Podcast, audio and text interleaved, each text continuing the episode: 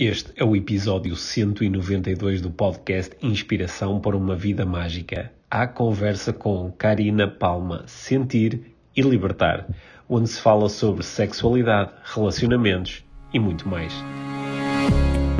Este é o Inspiração para uma Vida Mágica, podcast de desenvolvimento pessoal, com Micaela Oven e Pedro Vieira. A Mia e o Pedro partilham uma paixão pelo desenvolvimento pessoal e estas são as suas conversas. Relaxa, ouve e inspira-te. Que se faça magia.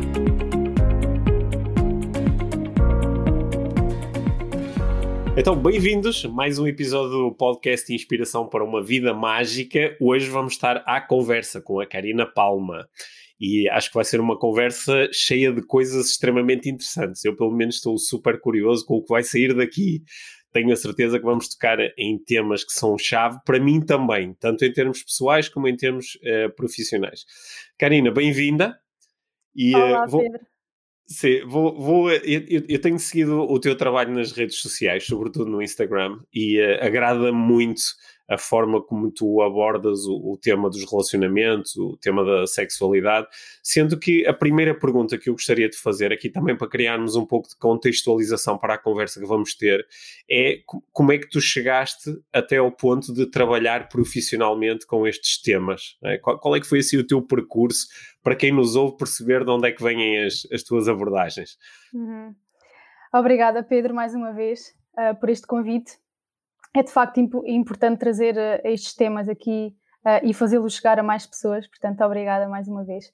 Olha, bem, o meu percurso é assim uh, longo e, e, claro que aquilo que eu trabalho hoje em dia é aquilo que realmente eu tive que trabalhar, não é? Normalmente é assim, aquilo que, tu trabalhas profissionalmente é, é, de facto aquilo que tu tiveste que trabalhar em ti. Então, olha, eu cresci numa aldeia, mesmo no Baixo Alentejo, um, em que uh, tive uma educação muito castradora, muito castradora e, e, fui muito reprimida.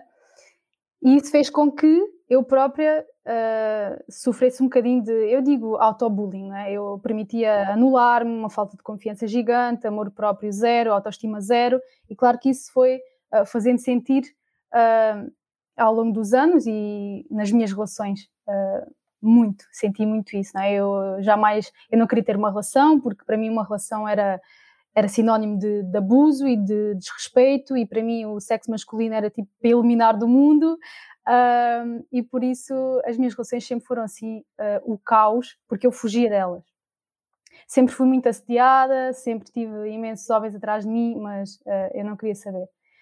Entretanto, ah, fui crescendo, fui me interessando muito pela área da saúde, precisamente porque tinha passado também por algumas perdas na, na minha vida muito significativas, um, sabes que eu, eu sempre gostei muito da área da, da expressão corporal, da, porque eu sempre fui muito criativa, só que essa parte foi de facto muito anulada.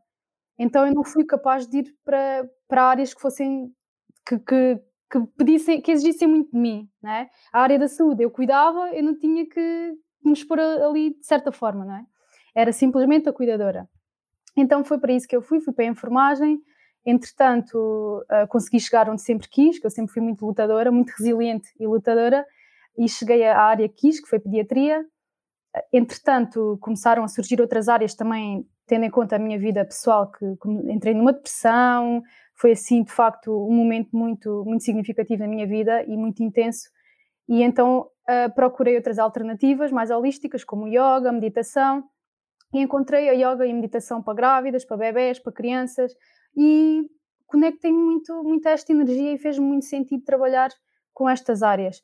Entretanto, também, uh, como toda a gente, temos assim aquelas fases de mais desequilíbrio em que nos questionamos mais uma vez quem sou eu e o que é que quero na vida, uh, e decidi então depois um, começar a tirar a especialidade em saúde materna e obstétrica para, para então ter mais relação aqui com o casal e com os bebés Pá, e depois começou a surgir aqui a parte dos relacionamentos, porque eu pensei assim: bolas, pá, eu nunca tive uma família, aquela família dita uh, anormal, né, como as pessoas referem, e, e, eu pensei: bolas, pá, não tenho, e pá, não interessa, mas eu posso tê-la, né, posso formá-la, então bora lá lutar para isso, porque é que eu tenho relações da treta, porque é que isto está a acontecer, o que é que eu tenho que curar, o que é que eu tenho que trabalhar. Pá, e fiz aqui um grande trabalho de desenvolvimento pessoal, porque eu, de facto, o que eu mais ambiciono é ter uma família, né? Uh, tudo aquilo que eu, que eu também nunca tive. Pensei, pá, chega de ser a, a, mãe de mim própria e o pai de mim própria. Claro que vou ter que sempre que ser, mas agora quero ter uma família, né? Como deve ser. E decidi, decidi então estudar mais a parte dos relacionamentos amorosos, tirei uma formação de terapia para casal, uh, entretanto também tenho programação neurolinguística, esta especialidade de saúde materna e obstétrica também me dá aqui muitas ferramentas porque trabalhamos o casal, não é? Tudo à volta do casal. Entretanto, também tirei uma formação de sexualidade. Pronto, e são temas que eu estudo todos os dias, relacionamentos amorosos, sexualidade, porque realmente são aqueles dois pilares em que, pá, em que eu não tive que aprender a, trabalhar, a trabalhá-los para a minha vida pessoal e levá-los depois para a vida profissional, porque é o que eu digo e continuo a dizer, porque eu acredito mesmo nisto, não tem que ser tão duro pode ser mais fácil. As crianças não têm que passar por esta dureza toda da vida. Né? Eu tive que ser muito resiliente e tive que aprender a, a, lidar sobre várias questões sozinha. Tive que descobrir a minha sexualidade sozinha, conexão ao corpo sozinha, tudo. Né? E não tem que ser assim. E começa por nós. Né? Nós, pais, futuros pais, somos a primeira escola do amor. Tenho dito. Olha, obrigado por este enquadramento que acho que foi mesmo muito importante e tocaste aí em duas coisas que daquilo que eu já fui conhecendo sobre ti e sobre o teu trabalho, duas coisas que eu eh, valorizo imenso.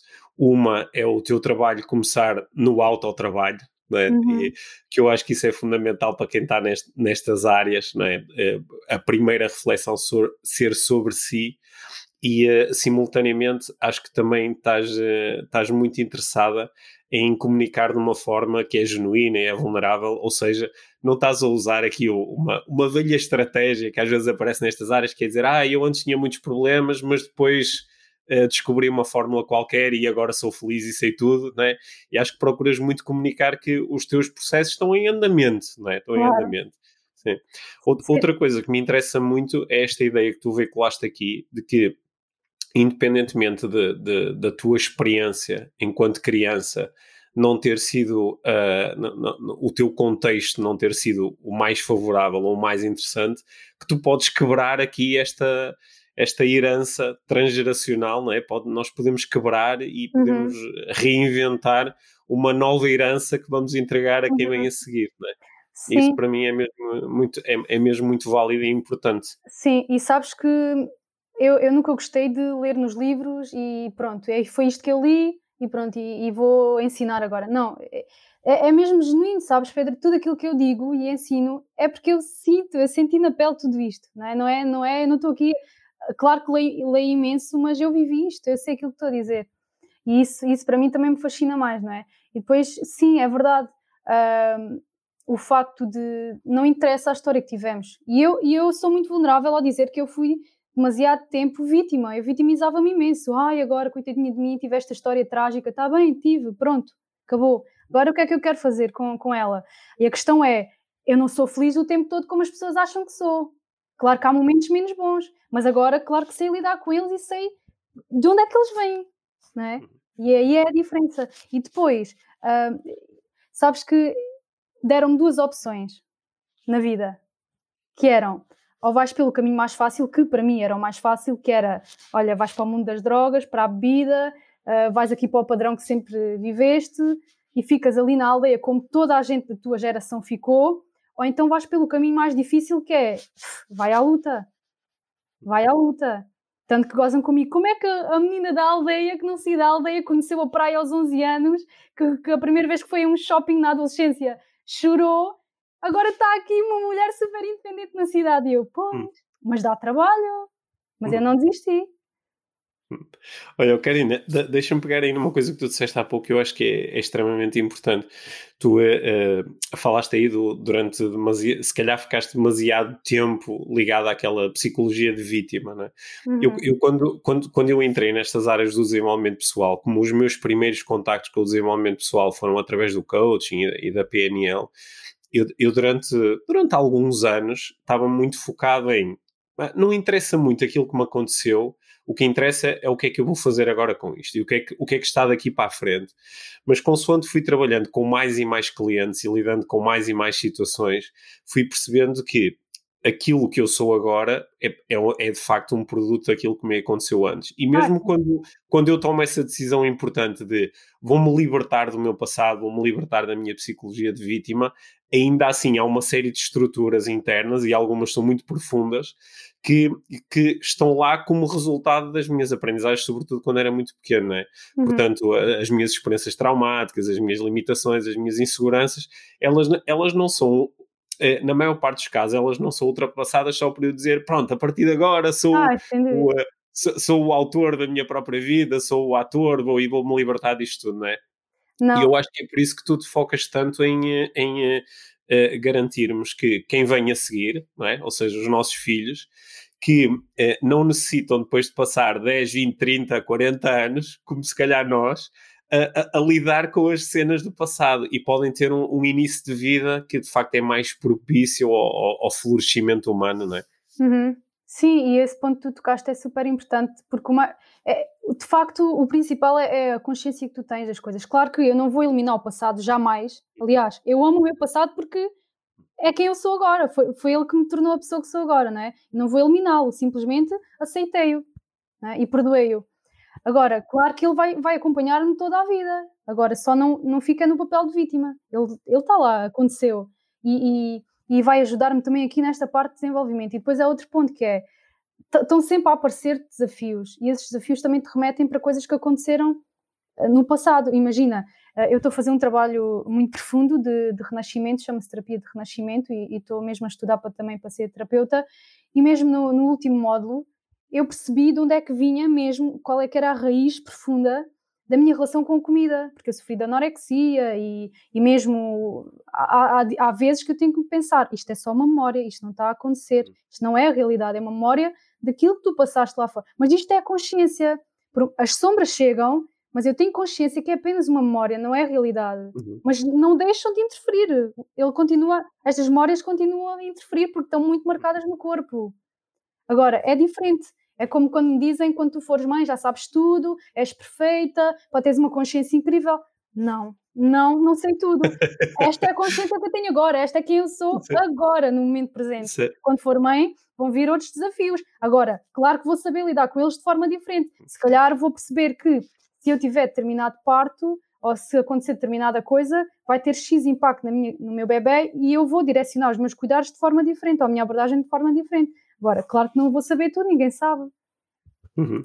Sabes que nós aqui em casa temos, temos uh, três filhos, portanto, uhum. três. Eu, eu, eu, ainda lhe chamo, eu ainda lhe chamo, ainda ontem estava, estávamos. Uh, eu tinha acabado de fazer o jantar e disse à Mia: Mia, chama os bebés para a mesa. Né?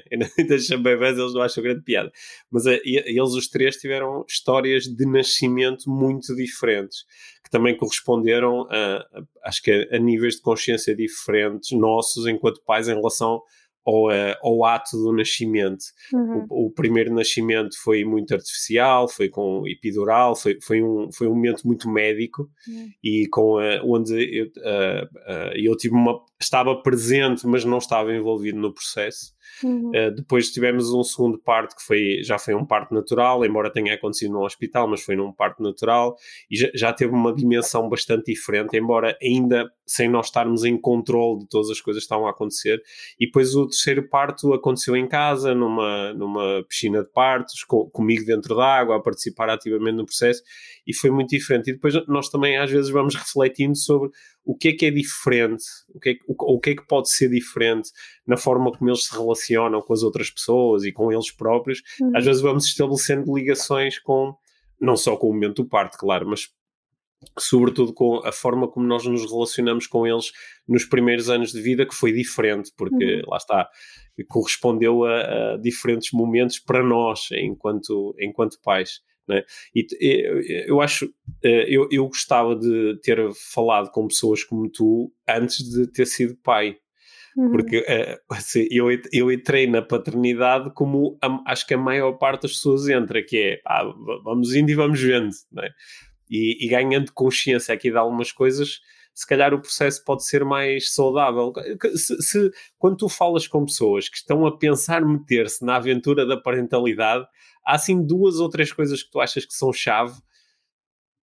De, que elas trazem até a mim de dúvidas? Sim, ou que elas trazem dúvidas, e, ou, ou, se alguém chegar e disser: Olha, eu, eu quero ter aqui uma parentalidade mais consciente, ou quero viver isto de uma forma que seja a melhor para, para o meu bebê ou para a criança que eu vou acolher. Há assim duas ou três dicas fundamentais que tu ofereces nesse momento. Para já é não se comparem, porque eu, eu acompanho, ainda agora acompanhei um casal e, e ela diz mesmo: Mas eu vejo as mães no Instagram e, e elas são perfeitas e está sempre tudo bem, o meu bebê chora e não sei fazer, eu sou uma má mãe. Eu assim, mas não pode haver comparações, elas só mostram aquilo que querem. Não, mas, eu, mas não está não tá a perceber, a enfermeira, é porque elas são perfeitas. Não. Portanto, sem comparações e depois perceber que são as melhores mães para o bebê e o bebê é o melhor filho. Eles, então, é, é um conhecimento. Nasceu uma nova mãe e nasceu um, um novo ser. E ambos estão a, a conhecer-se. E, e depois, lembrar-se que, no caso de terem um parceiro ou uma parceira, não é? Lembrarem-se da união, da parceria. É super importante delegar tarefas também. Uhum. E, e vulnerabilizarem-se e comunicarem e pedirem ajuda. As mães não sabem pedir ajuda. Isto é, é extremamente difícil para as mães pedirem ajuda. Então é, é mesmo esta parte de não, de, de não acharem que, são, que têm que ser perfeitas, não se compararem permitirem-se haver aqui este conhecimento e, e pedirem ajuda, permitirem-se mesmo pedir, receber ajuda. Hum. Porque há, há, uma, há, uma, série de ideias muito enraizadas, ainda hoje, sobre o, o que é que é ser mãe, não é? E sobre, e, e sobre como.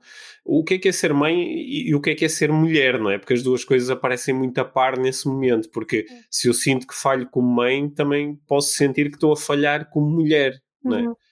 Até porque algo, para, para, na, na, na algumas em algumas formas de olhar para, para, para a mulher, a, o, o ato ou esse momento em que se transforma em mãe é, é, é todo o propósito da sua existência, né? Claro. vão disparar aí eh, programas muito antigos e vão-se tocar em feridas muito antigas, né? que têm a ver com, com o meu valor próprio, com a minha autossuficiência. Né? Uhum, sim, vai, vai, vão vir aqui muitas sombras. Será que sou suficiente? Será que sou capaz? Quem sou eu? O que é que estou a fazer? O que é que o meu bebê precisa de mim? Então, sim. Uh, e depois é, é, outra questão, de facto, que já vem desde o sistema patriarcal, patriarcal e, e depois eu ontem estava a falar sobre isto, que é uh, a maternidade e, e a sexualidade são vistas como coisas opostas. Certo. Não é?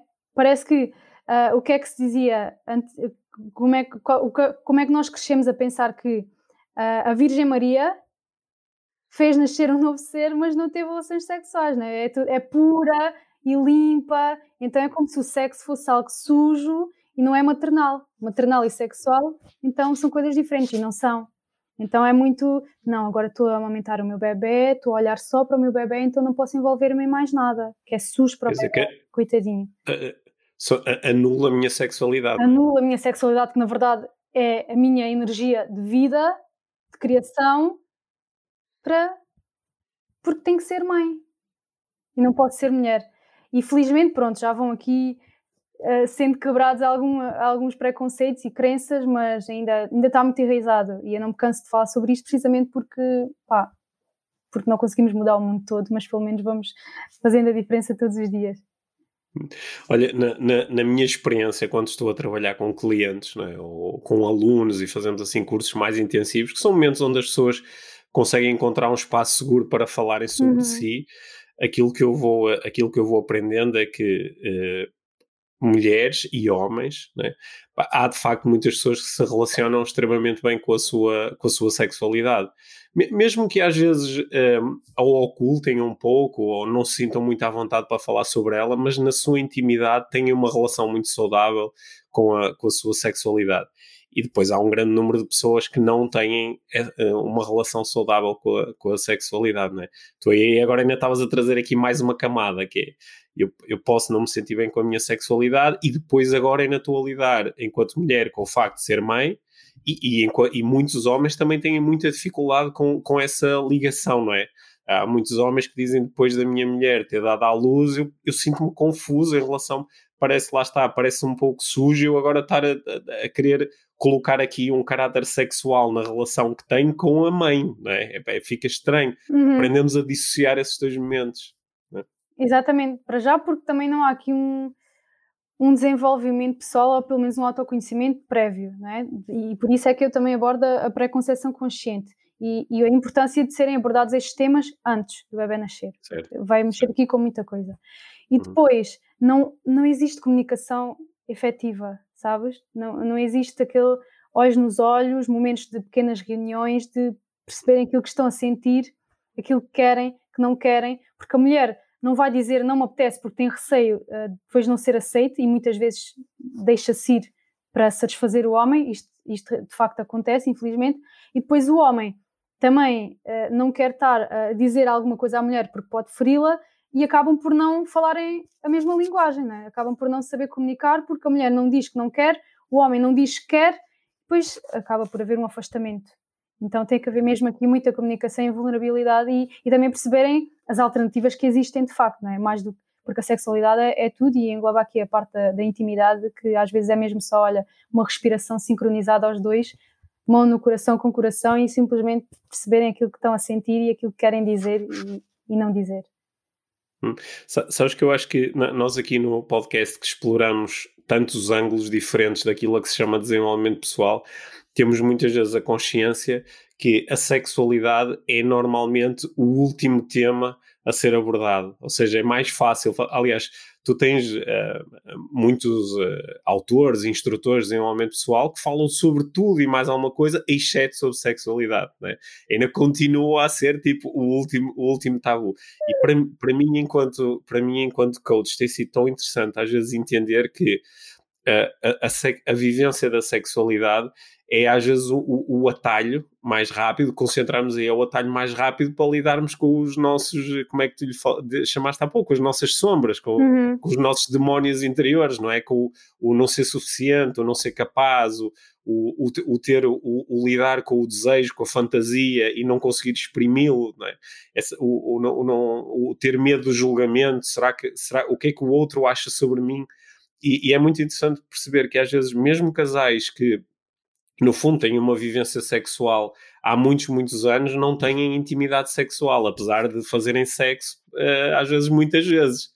Mas não têm intimidade, não falam sobre isto, não é? Como é que se começa essa conversa? Sabes, é uma das coisas que as pessoas mais me perguntam é, depois de eu ganhar consciência da importância disto, como é que eu começo a conversa?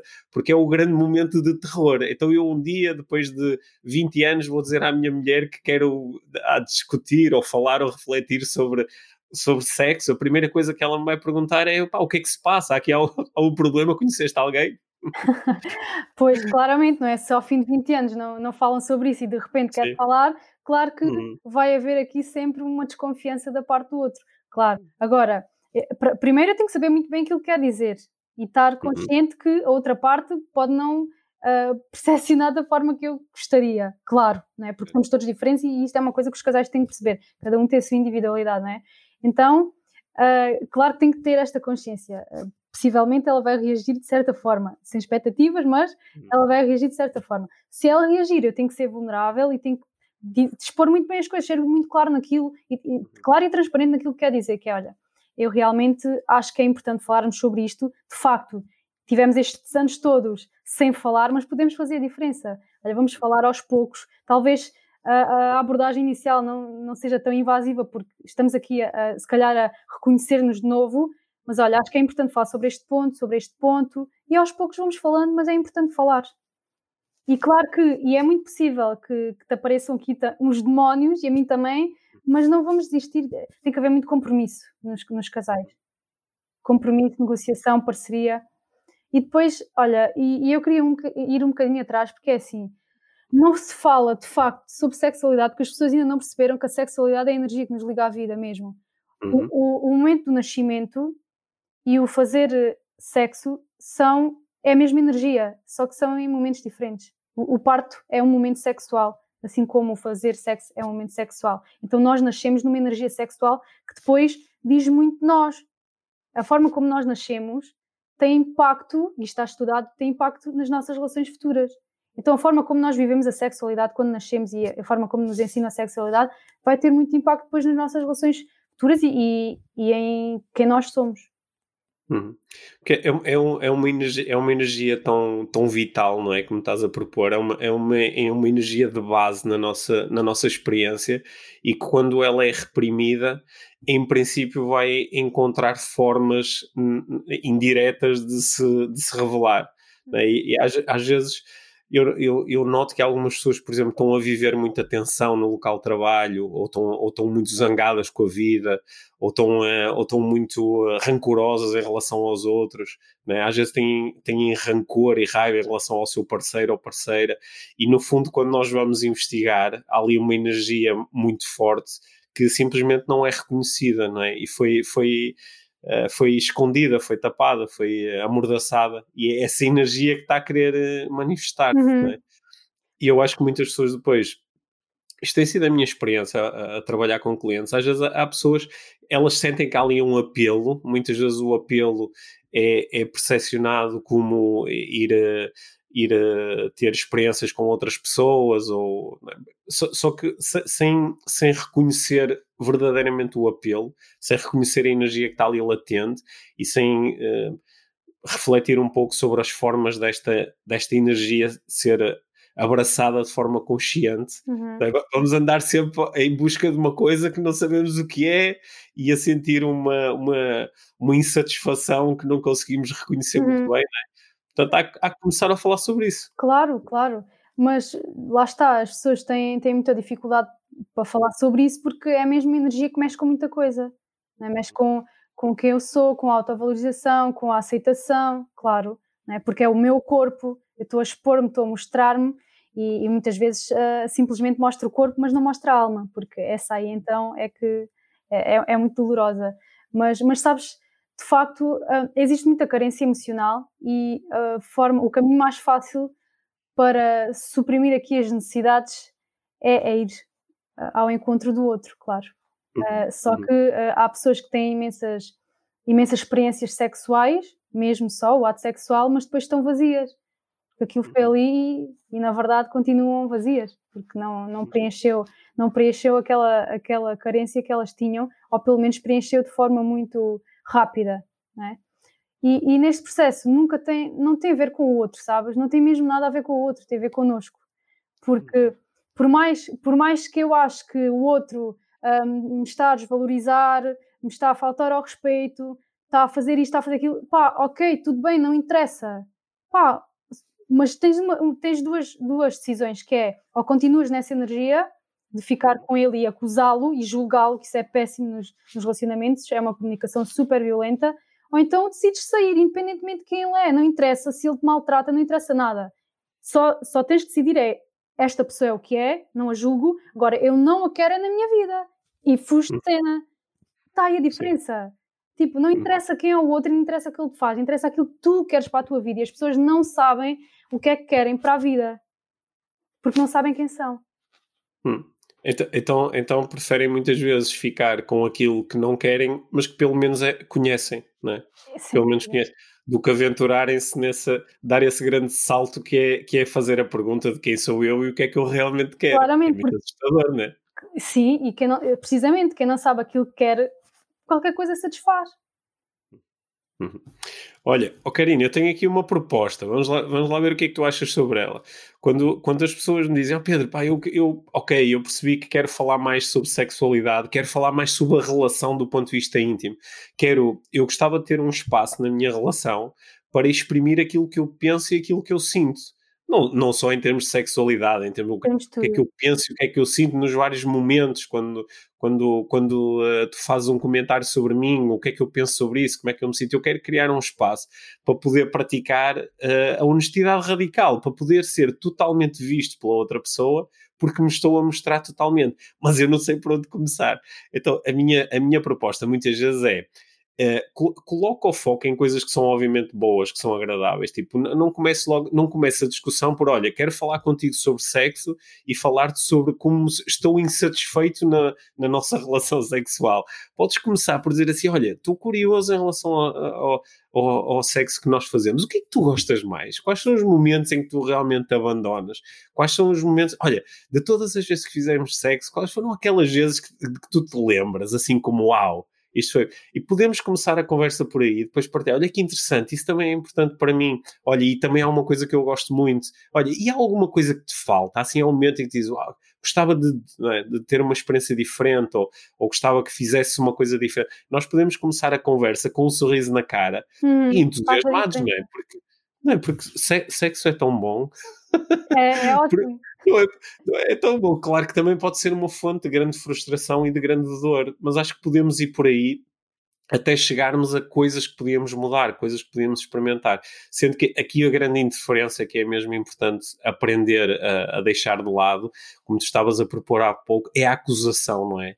É o dizer, ah, porque tu não me prestas atenção, ou tu não tratas de mim, ou tu não me fazes isso, ou tu não me uhum. acaricias, ou tu não, não tens, não, não, não, não, não, não, não me dizes coisas bonitas, não é? E é o, o primeiro passo, a entrada na conversa é de dedo em riste, não é? Uhum. Isso, isso gera muitos problemas, não é?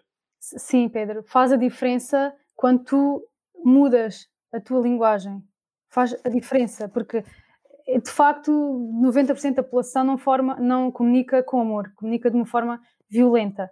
E quando eu digo violenta é, é precisamente isso. Em vez de dizer, olha, tu não me dás atenção, tu não me dás beijinhos, é baixar os filtros, respirar assim um bocadinho, 5 minutos e pensar, ok, eu consigo ser vulnerável e vou dizer, eu quero que tu uhum. me des mais atenção. Eu quero. Uhum. Porque eu sinto-me carente. Eu preciso Sim. de beijinhos. Podes uhum. dar um beijinho, por favor? Isto é, super, isto é, super, difícil para as pessoas admitirem isto, porque lá está, mexe ali, ai, como é que eu me vou rebaixar? Ele é que tem que perceber, ele é que tem que uhum. perceber. Uhum. Tipo, não. Uhum. Às vezes dizem, mãe, como é que eu sei se ele gosta de mim? Diz-lhe, pergunta-lhe. é? Ele não adivinha, ele não adivinha aquilo que tu não dizes, porque há, porque há, há pessoas que realmente, pá, nós todos temos formas diferentes de comunicar e, e, a nossa linguagem do amor primária, né, aquela com que nós crescemos, é, é diferente. Toda a gente tem, tem, uma linguagem do amor inicial diferente. Pá, e, e, o que é perceptível, o que é muito claro para uma pessoa, pode não ser para outra. E, e por isso é uhum. que temos que ser o mais claros possíveis. Se eu já, se eu já tentei fazer tudo para, para, para demonstrar que se calhar preciso de carinho, mas ele não está a perceber, então se calhar vou ter que ser uhum. mais clara. Nós, nós há, há, há, uns meses gravamos um episódio aqui no podcast, eu e a Mia, sobre as linguagens do amor do, do Gary Chapman. E, e na altura, uh, porque isto foi um, um, um, compreender isto, as nossas próprias linguagens do amor enquanto casal foi mesmo muito importante. E hoje em dia, até acho que estamos muito atentos a quais são as linguagens de amor dos nossos filhos, que são diferentes para cada uhum. um deles, né? Uhum. Que, é, que, é, para aprender a exprimir-nos de uma forma que, que, faça mais sentido para o uhum. outro.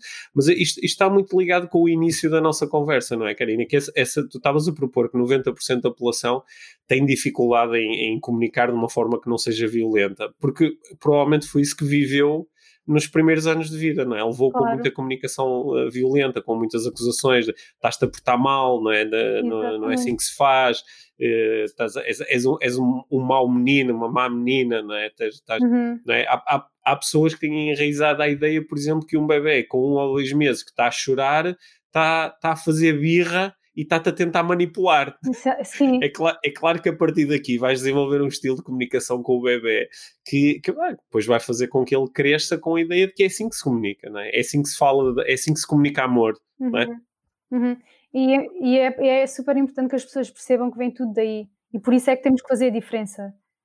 Uh, tudo aquilo que, que dizem ao bebê pode ter um, um impacto gigante depois na vida futura. É, uh, não te vou dar mais comida porque senão ficas gordo, uh, não, não brinques assim porque senão vais cair e vais-te magoar, uh, não mexas aí que isso é sujo, veste já. Uh, não sei o que, sabes? Isso tudo tem impacto na vida futura. Não, não podes andar nu pela casa. Não podes andar nu pela casa. E, e, e a criança. A o que é que as pessoas vão pensar se fores assim vestido para a escola? Exatamente. Vais assim vestido, não vais assim vestido, o que é que as pessoas vão achar? Não, não. Pá, isso tem um impacto gigante, sabes? Porque, porque as crianças para já precisam de uh, congruência, coerência e precisam de de explicação, precisam de perceber o porquê. E não é, uhum. olha, não andes nua, porque Olha, porque sim, porque eu não gosto.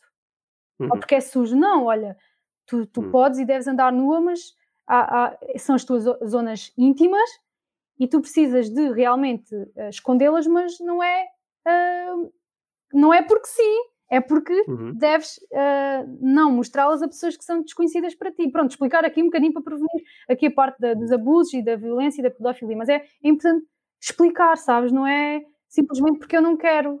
Mas pronto, lá está, isso era outra conversa, porque os pais não conseguem falar sobre sexualidade e escondem a sexualidade dos filhos porque eles próprios não, não sabem vivê-la. Sim.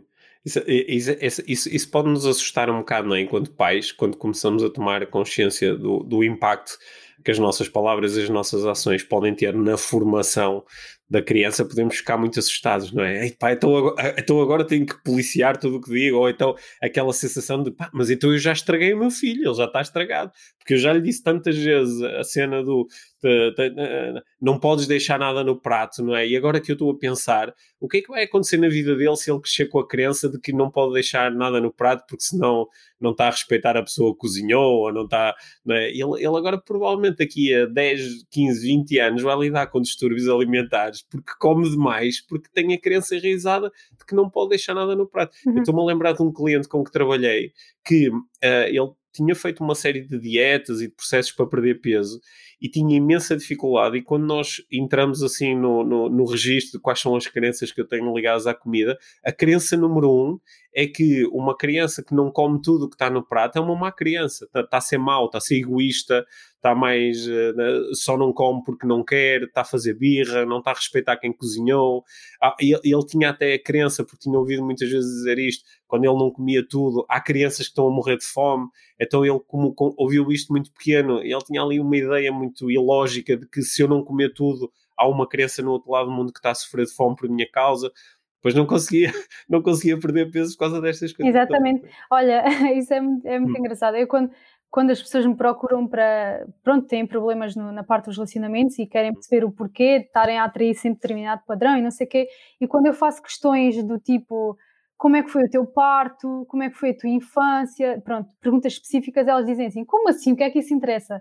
interessa tudo e vai fazer diferença e tu vais perceber porque. E depois elas dizem, uou, wow, como é que eu nunca tinha pensado que isto está ligado a isto e que isto vem daqui e que isto, não, não, não. Então faço assim uma ponte, não é? Desde a da infância, não é? do nascimento até agora. Pá, junta as pecinhas do puzzle e é incrível mesmo, é incrível como tudo tem, tem hum. influência.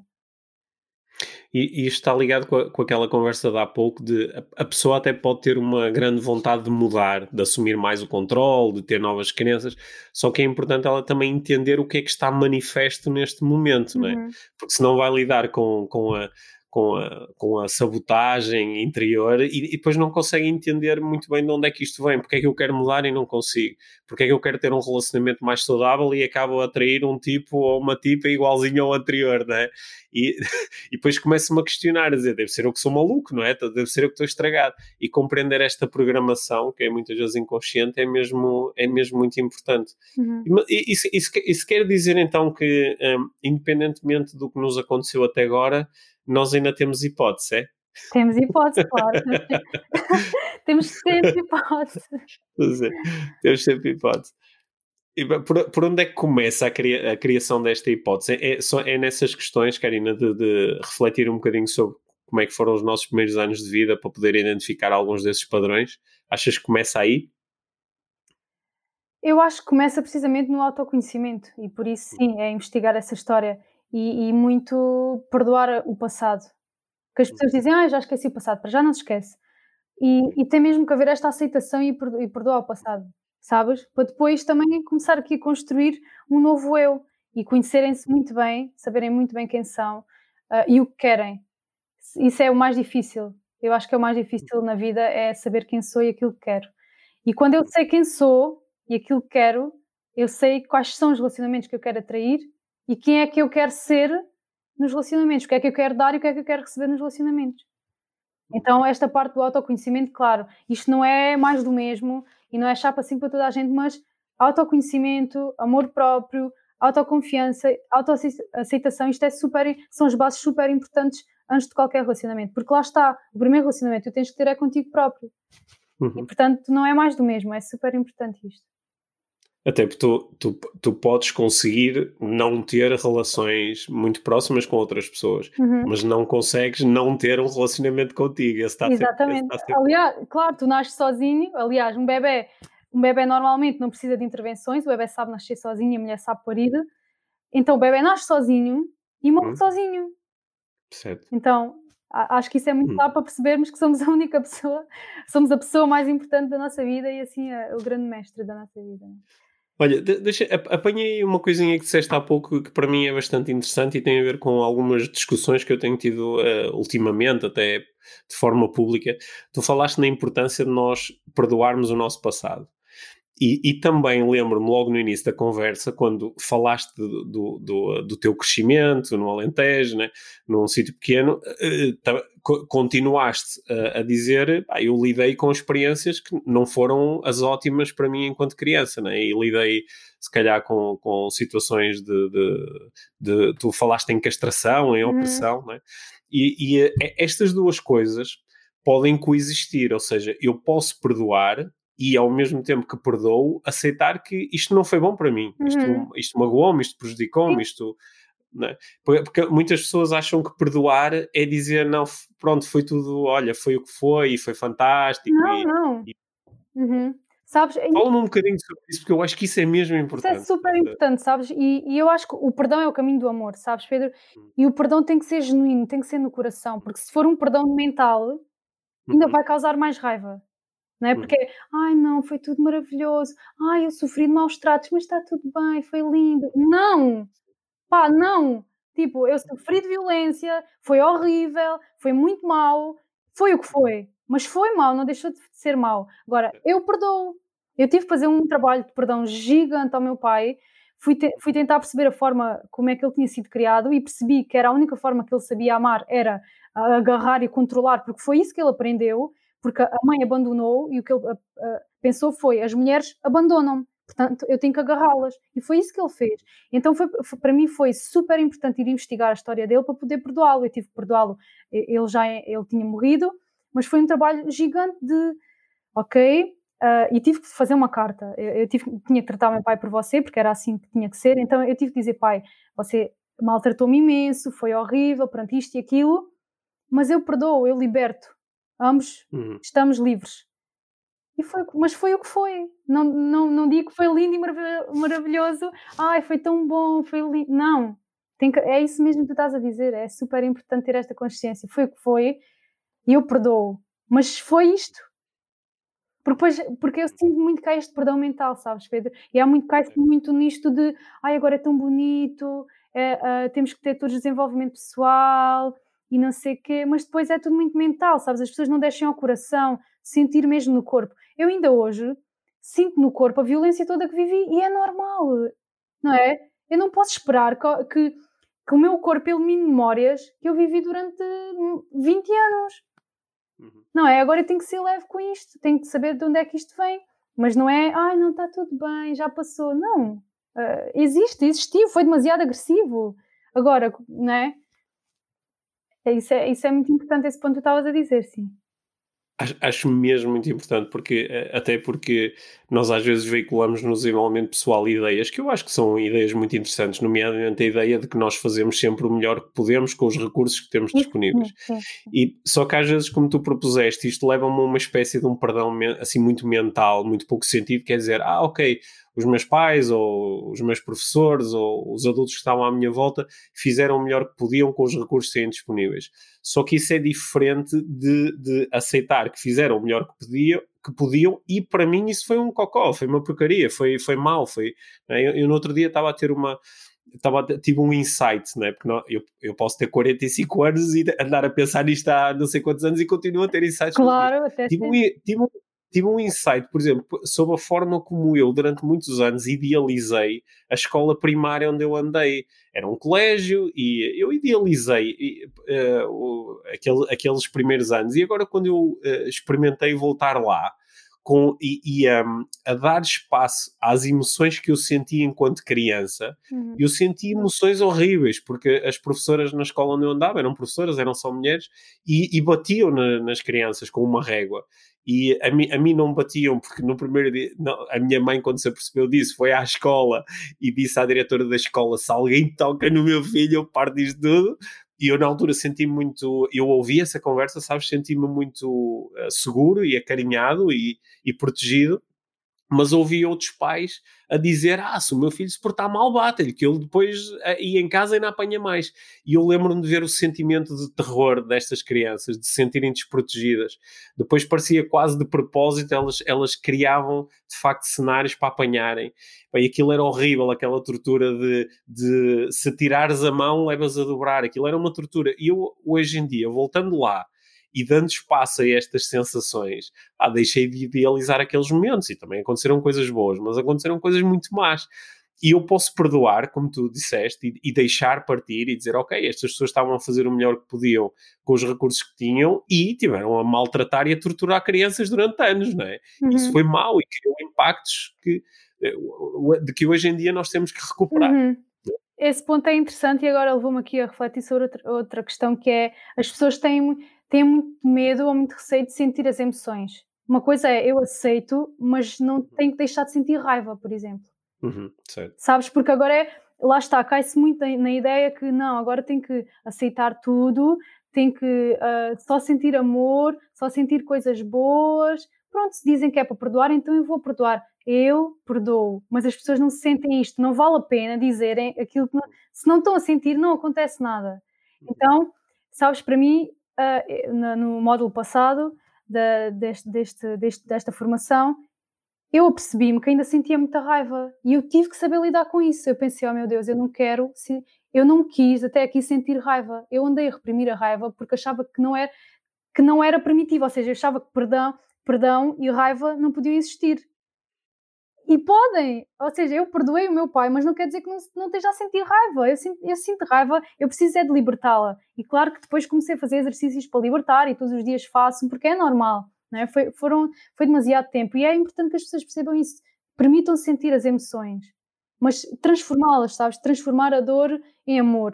Seja como for, seja a cantar, a pintar, a dançar, seja como for, mas é importante sentir as emoções.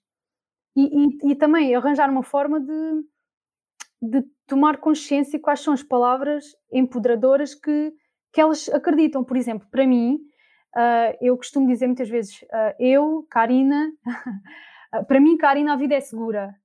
Mas eu não sinto isso no corpo. Quando eu digo isso para mim, eu fecho os olhos e digo, para mim, Karina, a vida é segura. Eu não sinto no corpo. Então eu vou ter que dizer, para mim, Karina, a vida é segura e eu nem sempre sinto isso. E está tudo bem. Uhum. Eu nem sempre okay. sinto isso e está tudo bem. É normal. Mas é aos poucos. Agora, Sim. as pessoas ah. depois têm muito, muito receio de sentir, sabes? Sim, é, é, acho que é um dos desafios, não é? é? a existência daquilo que é? muitas vezes se chama do spiritual bypassing, não é? que é eu ligo-me a um conceito supostamente espiritual, mas que é um conceito só mental. Por exemplo, o conceito de ah, as coisas acontecem sempre por uma boa razão.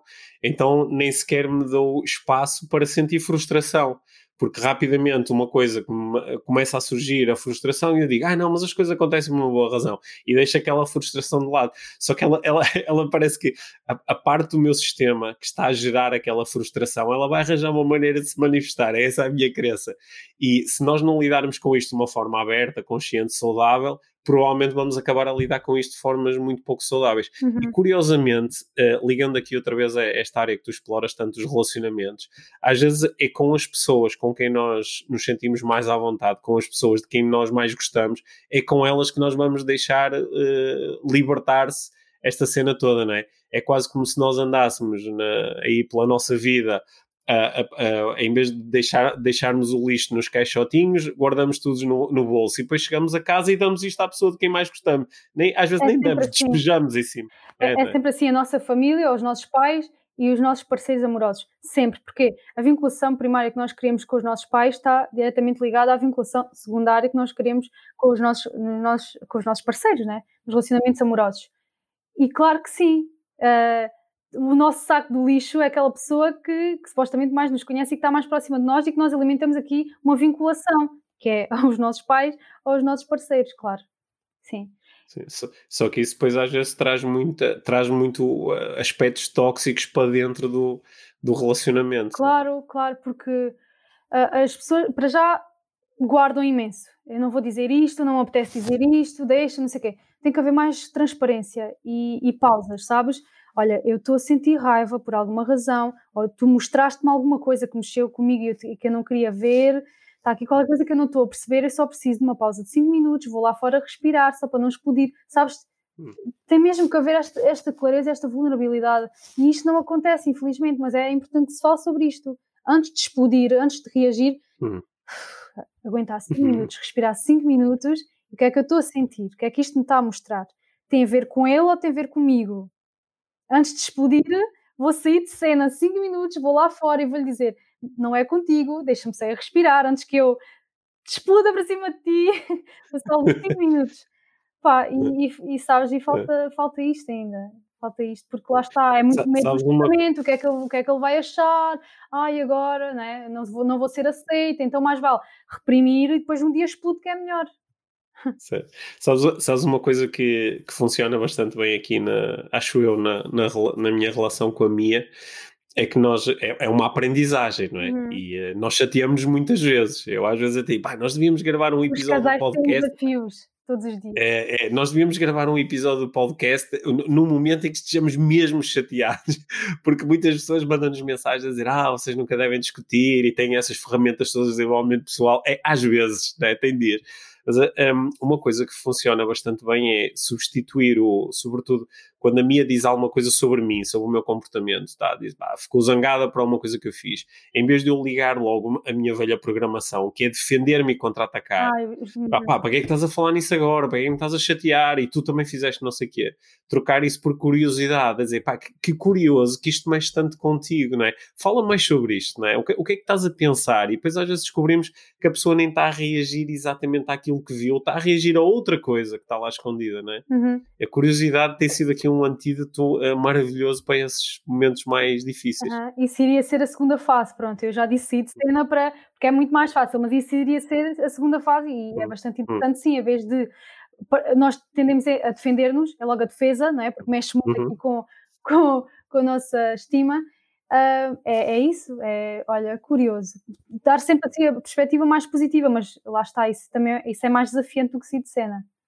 É mais, é mais desafiante a, a, fazer uma abordagem diferente do que sair um bocadinho de cena. E, pelo menos pelo, pelo que eu tenho observado, porque a tendência é, é a autodefesa.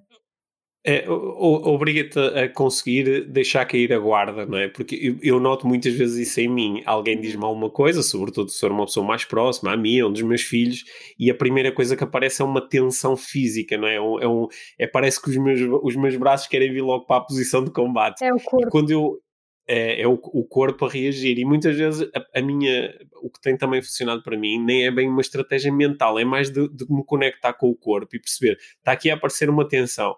Se eu relaxar fisicamente o meu corpo, eu às vezes deixo cair assim os ombros, sabe? E, e abro assim um bocadinho a boca, né? De, deixo relaxar. De repente há, há, uma série de defesas mentais que também desaparecem uhum. naquele momento, né? E, o, uhum. o corpo é sábio, sabes? O corpo mostra aquilo que a mente não quer ver. Uh, e o ego diz-te uma coisa, mas o corpo hum. diz outra. O corpo sabe. Hum. O corpo sabe a verdade. O corpo sabe a verdade. O corpo sabe a verdade. Sim, sabes que ainda na, agora há duas semanas estive a fazer um curso de neuroestratégia onde nós convidamos muitos participantes, entre outras coisas, a relacionarem-se com aquilo que está a acontecer no seu sistema neurológico, ou seja, eh, conectarem-se mais com o corpo. E é muito interessante como muitas pessoas têm imensa dificuldade com isso, tal como eu senti imensa dificuldade. Né? Eu lembro-me das pessoas me perguntarem o que é que está a acontecer no teu corpo agora? E a minha resposta era sempre nada, a não ser que tivesse uma dor ou uma coisa, dizia nada, né? E quando nós aprendemos a relaxar e a prestar atenção, está tanta coisa a acontecer, não é? Pequenas uhum. tensões, pequenos relaxamentos, pequenas sensações, e depois vamos aprendendo a, a perceber o que é que essas sensações uhum. querem dizer. E é como tu dizes, está lá tudo. Uhum. Sim, e por isso é que depois também, imagina, uh, tu pensas, ai não, eu já ultrapassei, a, a minha mente sabe tudo, sei a matéria toda, e vou reprimindo, reprimindo, ou seja, não, não estou a sentir no corpo e depois também vêm muitas tensões, ah, mas porque é que eu me sinto tão tensa, mas já mudei a minha, a minha perspectiva, não sei o que, mas estou tão tensa, porquê? Porque é tudo mental, é demasiado mental. Sim. Depois descem ao corpo e o corpo sabe a verdade, não é? E para mim foi muito interessante todo este trabalho que eu tenho vindo a fazer, porque quando eu relaxo e estou mesmo, sabes, super na minha essência, eu percebi que, por exemplo, com o som dos tambores, uh, às vezes em circos e, e, e, onde existem os sons dos tambores, o meu corpo começa em espasmos. Hum. De medo, mas de medo puro, ao ponto de eu pôr as mãos nos ouvidos e dizer tipo, parem, parem, parem. Isto no, nos momentos de, uh, iniciais, porquê? Porque aquilo estava-me a remeter tudo para o corpo de, de medo, eu estava cheio de medo, uhum. aquilo remetia para uma memória de violência, aquele barulho. Uhum. E é muito isto, o corpo sabe, o corpo é preciso permitir que o corpo se expresse. Uhum. Porque quando, mente, quando estamos só mentais, o corpo está reprimido. E, e, isto é importante. E o mesmo acontece na sexualidade. Atenção, certo. eu recebo mensagens de mulheres que me dizem que namoram há 5, 6, 7 anos e nunca uh, viveram um orgasmo, nunca sentiram um orgasmo no corpo. E eu penso, isto é abuso. E as pessoas não se apercebem que isto é abuso. Uh, o outro, uhum. uh, muitas vezes elas fingem, não é? O outro não se apercebe, porque também há aqui uma desconexão, não é? Eu acho que quando, quando estão demasiado conectados e íntimos, o homem consegue perceber, não é? Há ali qualquer coisa que não está a bater certo, não é? Ah, não estão sim, envolvidos. Sim. Sim. Uh, mas a mulher, isto para mim é, a mulher permite ser abusada, e eu já vivi isto na pele, atenção. A mulher permite ser abusada, só que o homem não percebe isso, para ele está tudo bem mas ela. Ou, ou às, vezes, às, vezes também, às vezes também não se permite, não é? Ou porque não, não, não, não se conhece a si própria, claro. ou porque tem muito, ou porque aprendeu a retrair-se de tal forma que tem medo de o que é que acontece quando eu, lá está, quando baixo a minha guarda e me entrego, uhum. não é? Me entrego, uhum. nem é propriamente o entregar ao outro, é também o entregar-me a mim, não é? De, deixe...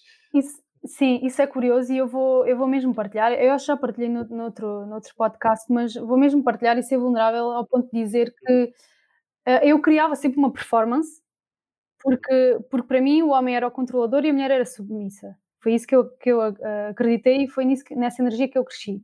Então eu tinha que ser a mulher, aquela performance, super uh, boa, né, como dizem, uh, na cama, a, a, dar prazer ao outro, o outro atingia o orgasmo, não sei o quê, eu fingia umas vezes, outras não, mas, mas não era genuíno, sabes? Era tudo muito.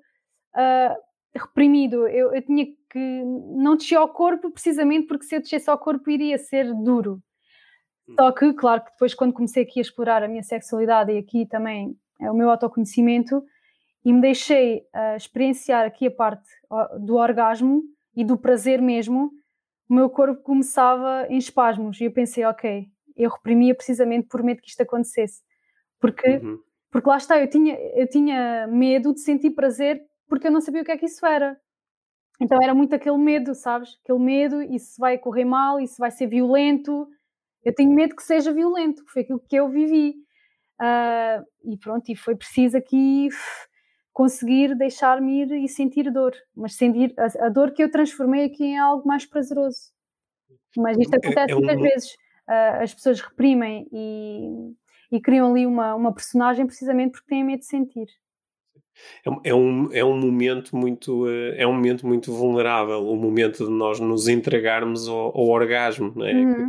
que, que é, é, aliás quando aprendemos a fazer isso para já o momento torna-se mais, mais extenso né? ou seja, a vulnerabilidade ainda aumenta mais mas é, é um, é um eu, eu, eu como eh, quando comecei a olhar assim mais para aquilo que tu chamaste de autoconhecimento, tornou-se claro para mim que os meus dois grandes medos eram os medos de toda a gente: o medo de não ser amado e o medo de não ser suficiente. E uh, no, no, quando, quando estamos uh, então estamos a viver a nossa sexualidade com outra pessoa ou com outras pessoas, estamos a, esses dois medos ficam muito expostos, uhum. não é? ficam muito exacerbados. E de facto, às vezes a melhor coisa a fazer é ligar o, a, a, tal performance que tu estavas a falar, que é vou fazer de conta. E algumas pessoas, quando eu lhes pergunto o, o que é que está a acontecer internamente enquanto tu estás a fazer sexo, elas estão o tempo todo a questionarem-se e a, e a, a, a autoavaliarem-se, a questionarem o que é que o outro está a achar e ai, devia fazer fazer isto, ai não, mas, ai não, mas se calhar a, a, a ex-namorada dele fazia melhor, ou, ou, ou ai, ele não está a conseguir, deve ser. Então, estão com estas conversas todas na cabeça, em vez de se entregarem ao momento. É.